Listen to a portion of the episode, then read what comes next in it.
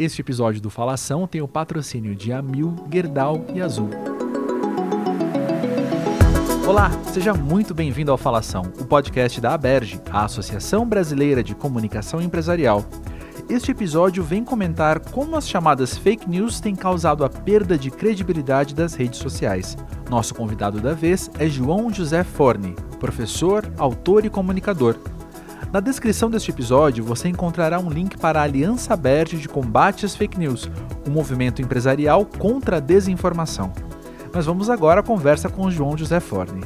Olá, é um enorme prazer tê-lo aqui conosco no Falação, seja muito bem-vindo. O prazer é meu estar na Berge falando sobre um tema que está na boca das pessoas hoje, principalmente de quem está preocupado com comunicação.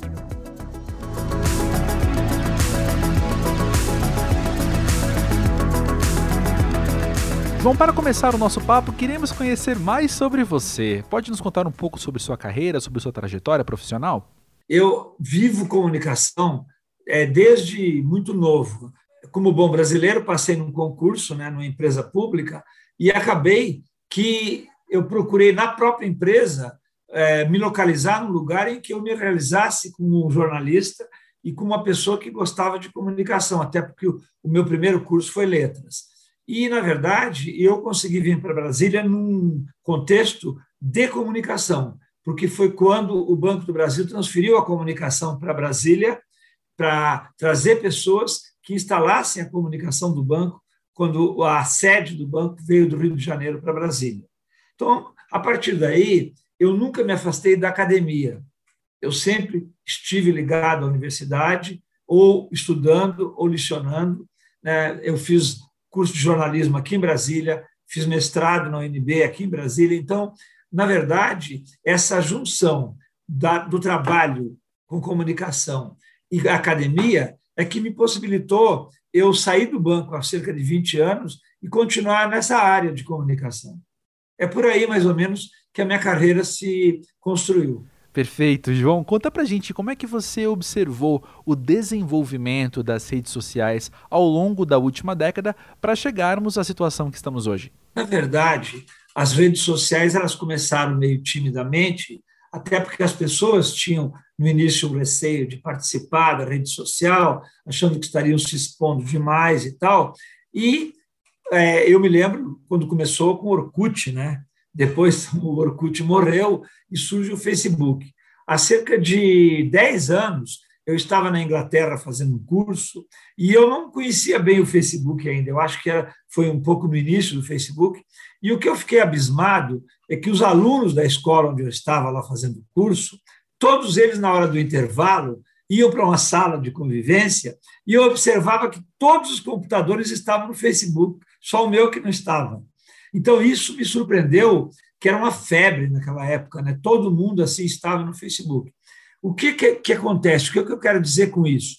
Que as pessoas passaram a ter essa demanda de que, se não estiver na rede social, você não está em sociedade. Se você não está em rede, você não está no mundo. E surgiu essa paranoia que eu chamo da rede social.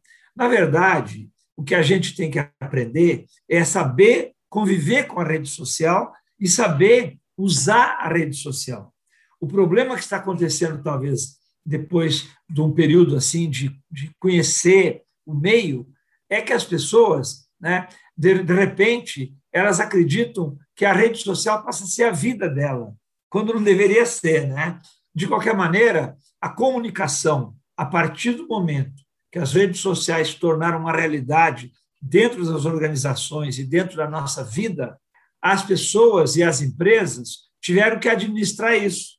Eu me lembro quando os próprios meios de comunicação, como as TVs e os jornais, tiveram que regulamentar, tiveram que é, criar um regimento para o uso das redes sociais, porque nem os jornalistas sabiam usar a rede social. Então, é um fenômeno que chegou e não tem volta. E nós temos que aprender a lidar com isso. Entendi. Vamos conversar um pouco sobre como que as redes sociais se tornaram então um espaço na qual acontece tanta proliferação das chamadas fake news? Na verdade é o seguinte, essa horizontalidade do uso das redes sociais, que qualquer pessoa pode usar, é, e qualquer pessoa pode se transformar num jornalista ou numa fonte de informação, criou um problema, porque não há mais filtros. Então, a ausência de filtros permite que as pessoas coloquem qualquer coisa, inclusive aquilo que não é verdade. É lógico que as pessoas que lidam com comunicação, que têm o costume, têm a formação na área, eles sabem que notícia só é notícia se ela for verdadeira. O fato narrado pela, com mentira, isso não é uma notícia.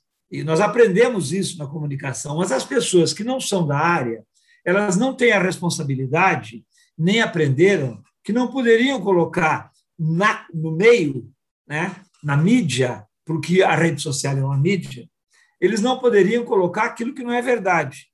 E aí surgiu o uso político da rede social, o uso criminoso da rede social, de modo que a rede social passou a ser o estuário de tudo aquilo que as pessoas querem divulgar, inclusive na briga e na disputa política.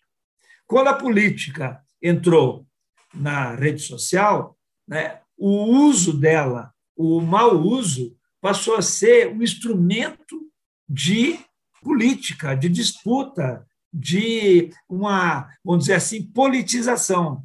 E é isso que está hoje, inclusive no Brasil, e aconteceu nos Estados Unidos desde a eleição do Trump, uma politização que é perniciosa para a rede social. Por quê? Porque aí surgem aquilo que nós não gostaríamos que tivesse surgido, que são as fake news. Por que então é tão fácil disseminar uma falsa informação nas redes sociais? Na verdade, o efeito mais visível nas redes sociais é a potencialização e a multiplicação da mentira como ação política e lucrativa, muitas vezes. É lamentável isso. Né?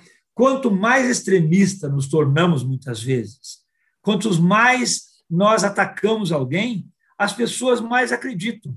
É impressionante que alguns posts que deliberadamente nós sabemos que são mentirosos, eles tiveram um número excessivo de page views. Por que isso? Porque as pessoas acreditaram?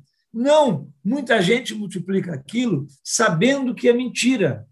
Né? E aí surge até aquela pergunta né, de pessoas que no dia no, no início da, do dia na manhã eles já pensam assim: qual é a mentira, qual é o fato que eu vou espalhar hoje, de modo que ele se torne viral. E eu vou dizer algo assim: não é porque alguma coisa se torna viral que é uma crise para a organização. Porque esse viral, muitas vezes, ele é mentiroso. Então, há que ter muito cuidado quando nós entramos numa discussão na rede social, ou a empresa entra nessa discussão de um acontecimento que se tornou viral, não porque ele aconteceu, mas porque ele nasceu fruto de uma mentira. Certo, você tem observado então que uma das consequências disso é uma perda de credibilidade das redes sociais, não é? Exatamente. A partir do surgimento das fake news, quando as pessoas descobriram que nem tudo que ela via na rede era verdade, o que aconteceu? As pessoas começaram a procurar na mídia tradicional se aquilo era verdade ou não e começaram a descrer um pouco da mídia social. Por quê? Oh, mas aqui fui conferir e não é verdade. Com isso, as pesquisas já estão mostrando que as redes sociais perderam credibilidade, principalmente a partir de 2020, na pandemia. E não sou eu que estou dizendo isso. As pesquisas, inclusive o barômetro Edelman, o mais recente, que é de maio de 2021, ele mostra que a mídia social passou a ser, quando você pesquisa as indústrias, né, onde a tecnologia desponta como a, a indústria que tem mais credibilidade, que isso aí já não é de agora. Tradicionalmente, a tecnologia tem uma boa imagem. E a saúde desponta como a segunda que tem credibilidade por causa da pandemia, nós percebemos que as redes sociais acabaram tendo um índice de 30%, 40% de credibilidade, que é negativa, abaixo de 50% é negativo. O que, que significa isso? Que as pessoas começaram a desconfiar que aquilo que eles veem nas redes sociais não é verdade. E eles têm que conferir isso na mídia tradicional para confirmar se é verdade ou não. Ora, no momento que você dá uma informação e que ela tem que ser checada, você transforma o meio num meio que não é um meio confiável.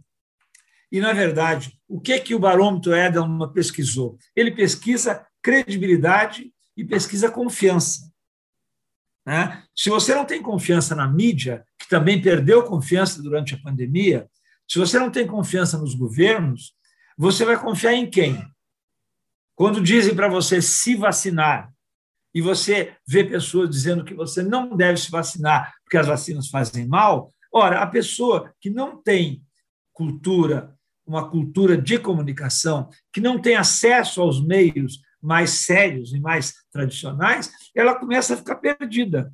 E vou dizer uma coisa importante, já que nós estamos falando de comunicação: o insumo mais importante que existe agora no mundo para as pessoas agirem se chama informação, se chama comunicação. Por que, que ele é o insumo mais importante? Porque nós não somos cientistas, nós não sabemos o que, que é certo e o que, que é errado. Existe uma discussão hoje no mundo, por exemplo, sobre a efetividade, a eficácia das vacinas. Ora, e aí as pessoas que não são bem informadas ficam procurando vacinas por marca. E eu já tinha dito há cerca de seis meses, agora muita gente já está dizendo isso, que eu, eu disse no Twitter que eu nunca perguntei a marca da vacina que eu fazia para a gripe. Qual é a empresa que tinha fabricado a vacina? E agora já há muita gente, muitas pessoas falando isso. Lógico que eu não perguntava por quê? Porque eu confiava na ciência. No momento em que você, você jornalista, você tuiteiro, você um, uma pessoa que tem milhões de seguidores nas redes sociais, começa a desconfiar e começa a dizer que está procurando determinada marca de vacina, você começa a colocar em dúvida a ciência. Quando você não é um cientista, você não é um médico. Então, nós, da comunicação, temos uma grande responsabilidade para não começarmos a duvidar daquilo em que a gente não é especialista.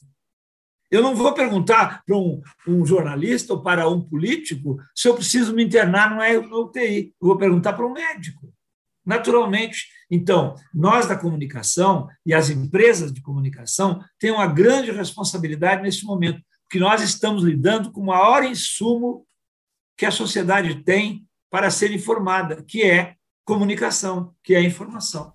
E João, por que falar disso no ambiente organizacional? Por que trazer esse tema para dentro das empresas? Nesse momento, os empregados e as pessoas, os clientes da empresa, eles estão esperando para ver o que, que a empresa, como a empresa está se comportando durante a pandemia.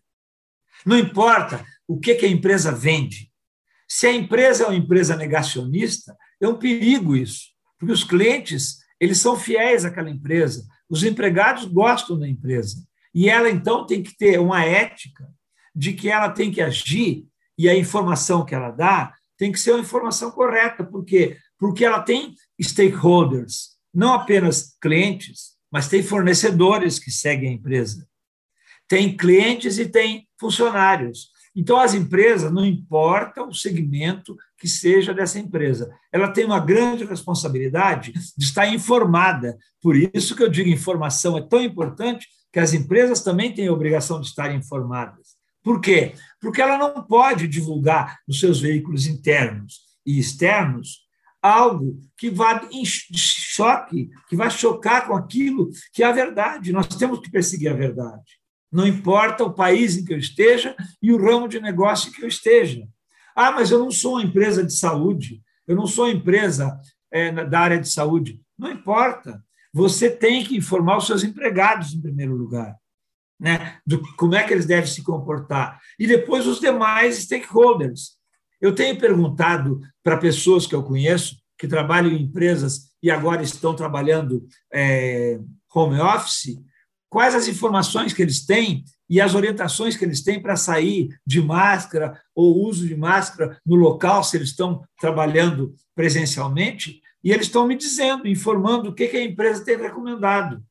Ora, a empresa não pode informar erradamente. Né? Quando ela cobra a vacina do empregado, ela está cobrando porque ela acredita que a vacina tem efetividade para neutralizar a pandemia, como está acontecendo na Inglaterra e nos Estados Unidos.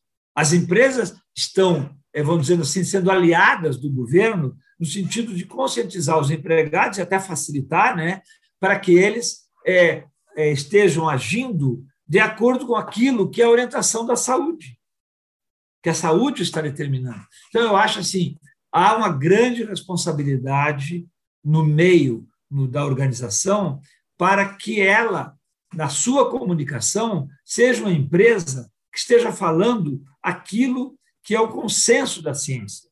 Isso que é importante.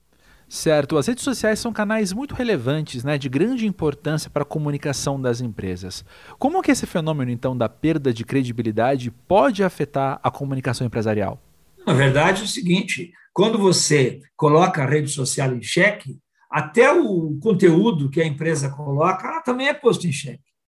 E, a, e a, as pessoas começam a desacreditar. Né? É, todo dia nós estamos vendo cases de crise, né? já que nós estamos falando também em crise, nós estamos vendo cases de crise que vêm a partir da rede social, porque a empresa não monitorou direito. Então, o monitoramento das redes sociais e agir imediatamente quando tiver alguma coisa que vem de encontro àquilo que a empresa não pode estar de encontro, ela tem que intervir.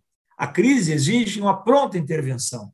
Se um empregado falou alguma coisa lá que tem uma conotação homofóbica, racista, atacou alguém, se alguém atacou o produto da empresa, que às vezes o produto aconteceu alguma coisa com o cliente e a empresa não agir, ela vai perder, ela vai perder a batalha da crise na rede social, porque as crises não acontecem só no mundo da ação é, da sociedade, acontece também nas redes sociais e com um impacto muito grande.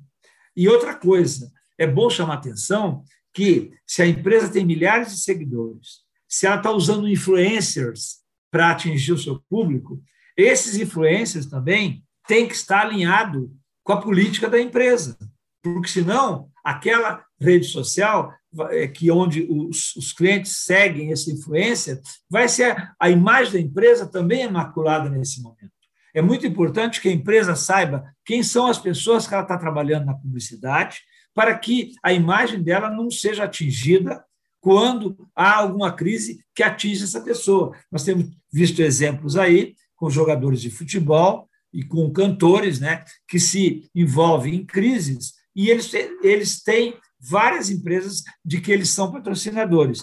A imagem da empresa também está em jogo nesse momento. Então, a rede social passou a ser um meio que deve ser monitorado diariamente, 24 horas por dia, 7 dias por semana. Porque não, a rede social é 24 horas por, por dia, então não tem jeito de eu, não, eu não vou, fim de semana eu não vou monitorar. Tem que monitorar também, porque os acontecimentos são é, online, real time, né, que acontece. Certo, eu creio que a relevância desse tema é indiscutível, né? Então eu quero te perguntar, como é que eu, como profissional de comunicação, e como é que a comunicação interna podemos nos engajar no combate à desinformação? Qual é o trabalho que a área de comunicação tem, e principalmente quando nós falamos de empresas de comunicação e falamos de assessores de comunicação? Eles têm uma responsabilidade enorme, porque nós temos que sensibilizar o nosso público sempre, primeiro, para a importância da comunicação. A comunicação ela tem que estar, tá, é, ela tem que estar tá no sangue da empresa. Ela circula nas veias da empresa. Ela e ela transpassa, né? Ela todos, todas as áreas da empresa. Com isso, a responsabilidade é sensibilizar a empresa para que é, a comunicação seja um fator que levado a sério e que, nesse mundo que nós vivemos hoje, online, a empresa tem uma presença que as pessoas respeitem e que, ao, ao seguir aquela empresa na rede social, ela sabe que ela está recebendo conteúdos verdadeiros, não são fake news. Por quê? Porque as fake news é o seguinte: as fake news apareceram com essa força por causa da irresponsabilidade de fontes que colocam e não são cobrados, não existe penalização para isso. As penalizações são muito pequenas, poucas ainda. As pessoas não têm ainda, na legislação, no mundo todo está acontecendo isso, de modo que criam a irresponsabilidade de que eu coloco qualquer coisa lá né, e não acontece nada. Então, eu acho que nós, comunicadores, né, quem tem empresa de comunicação, tem uma responsabilidade muito grande para trazer as empresas para esse mundo e mostrar para eles como é importante eles estarem presentes na rede social e com conteúdos que as pessoas é, consumam esse conteúdo e saibam que ele é confiável. Isso eu acho que é o grande ativo que a empresa pode ter nesse momento em que nós vivemos uma crise. Nós não sabemos para onde nós vamos. Eu tenho comentado que nós não podemos planejar. As pessoas não podem planejar uma viagem. As empresas não podem planejar o mês de setembro. Você não sabe o que vai acontecer no Brasil em setembro. Você não sabe quantos estarão infectados pela pandemia. Então, se as empresas não podem planejar, elas têm que viver o dia de hoje, enfrentar agora, né, com a certeza de que a informação que ela está divulgando é a informação correta. Certo, e você lembra de exemplos de empresas que já estão com ações que combatem a desinformação, que já estão nesse processo de combate às fake news? Muitas empresas estão contratando especialistas nessa área para que ela, que monitorem a rede social dela, né, seja monitorada, para que ela não cometa nenhuma barbaridade, não cometa um, não, não erre nas redes sociais. Eu acho que nesse momento cresce de importância as pessoas que realmente entendem como fazer a gestão disso. E esse é um dos exemplos. O outro é o monitoramento, é, que eu já falei na pergunta anterior, que é dia e noite, para que qualquer escorregão que aconteça, a empresa possa corrigir. Né? É, e eu acho que há CEOs que estão preocupados com isso, e eu dou dois exemplos de empresas que, durante a pandemia, é, tiveram um comportamento muito sério em relação tanto aos empregados quanto aos clientes, que é a Airbnb e a rede Marriott. O que, que eles fizeram? Eles foram muito transparentes com os seus empregados e com, a, e com os seus clientes, é, falando que o momento que nós estamos vivendo agora é um momento único e que eles não estão preparados assim para esse momento e eles teriam que administrar muito com a adesão dos empregados. Você tem que chamar os empregados para aderirem a esse momento que você tem de crise, para que você possa se comunicar bem com os seus clientes né, e com os seus empregados de uma maneira muito transparente. A transparência, talvez, nunca tenha ah, sido tão importante chamar atenção da maneira como você tem que se comportar com o seu cliente, de modo que ele sinta que você está respeitando e que você precisa dele nesse momento. Há uma crise no mundo todo, né, econômica, porque as empresas é, fecharam. Eu tenho um exemplo, por exemplo, que grandes magazines na rua Oxford, que é a rua do comércio em Londres, fecharam a, durante a pandemia, porque não aguentaram né, ficar fechada durante um ano. Ora, as empresas que não fecharam, elas vão precisar dos clientes agora. E é com transparência, com comunicação bem feita, que elas vão conseguir manter a sua clientela. Certo. E João, você teria recomendações de leitura ou outras fontes de material para conhecermos mais sobre esse tema? Muito boa essa pergunta sobre leitura. Eu acho, primeiro, para o pessoal da comunicação. Hoje, nós não podemos nos é, enfrentar o dia a dia, nos mexer, sem estar a par do que está acontecendo no mundo. E isso passa pela leitura dos principais, pelo menos, pelo menos um jornal ou dois jornais internacionais.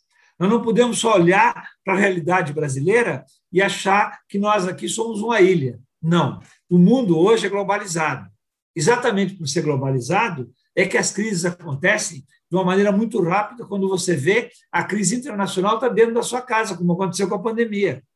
Então, primeiro, informação, se informar, pessoal da comunicação. Segundo lugar, quando você vai colocar algum post na rede social, cuidado, se você está replicando sem ter confirmado se aquilo é verdade ou não. Você pode estar colocando uma fake news e estar contribuindo para disseminar fake news. Confirme numa mídia tradicional, confirme em mais de um veículo se aquilo que você colocou é verdade, se aquele dado é correto, porque senão nós estaremos nós contribuindo para propagar aquilo que nós não queremos, que é fake news. Além disso, é, é, está atualizado com aqueles autores que estão hoje, no momento, na crista da onda, e que estão escrevendo artigos desafiadores aí para a sociedade, tanto na área de saúde como na área do, da política, da sociologia, né? E, e da saúde, principalmente, que a gente tem que estar atualizado. Por quê? Para que nós, ao ver a notícia, a gente cheque se ela é verdadeira. Porque o que aconteceu com a pandemia? A pandemia exacerbou a disseminação de fake news. Esse é um grande problema que nós enfrentamos hoje. Este foi mais um episódio do Falação. Não deixe de conhecer a Aliança Aberta de Combate às Fake News, com link na descrição deste episódio. Lá no portal Aberd você encontra também mais material sobre tendências da comunicação empresarial, assim como cursos, eventos, inscrições para o Prêmio Aberge e informações sobre como se tornar um associado. O Falação é produzido por André Felipe de Medeiros, ao lado da equipe Aberge, formada por Emiliana Pomarico, André Nacassone e Vitor Pereira. Até a próxima!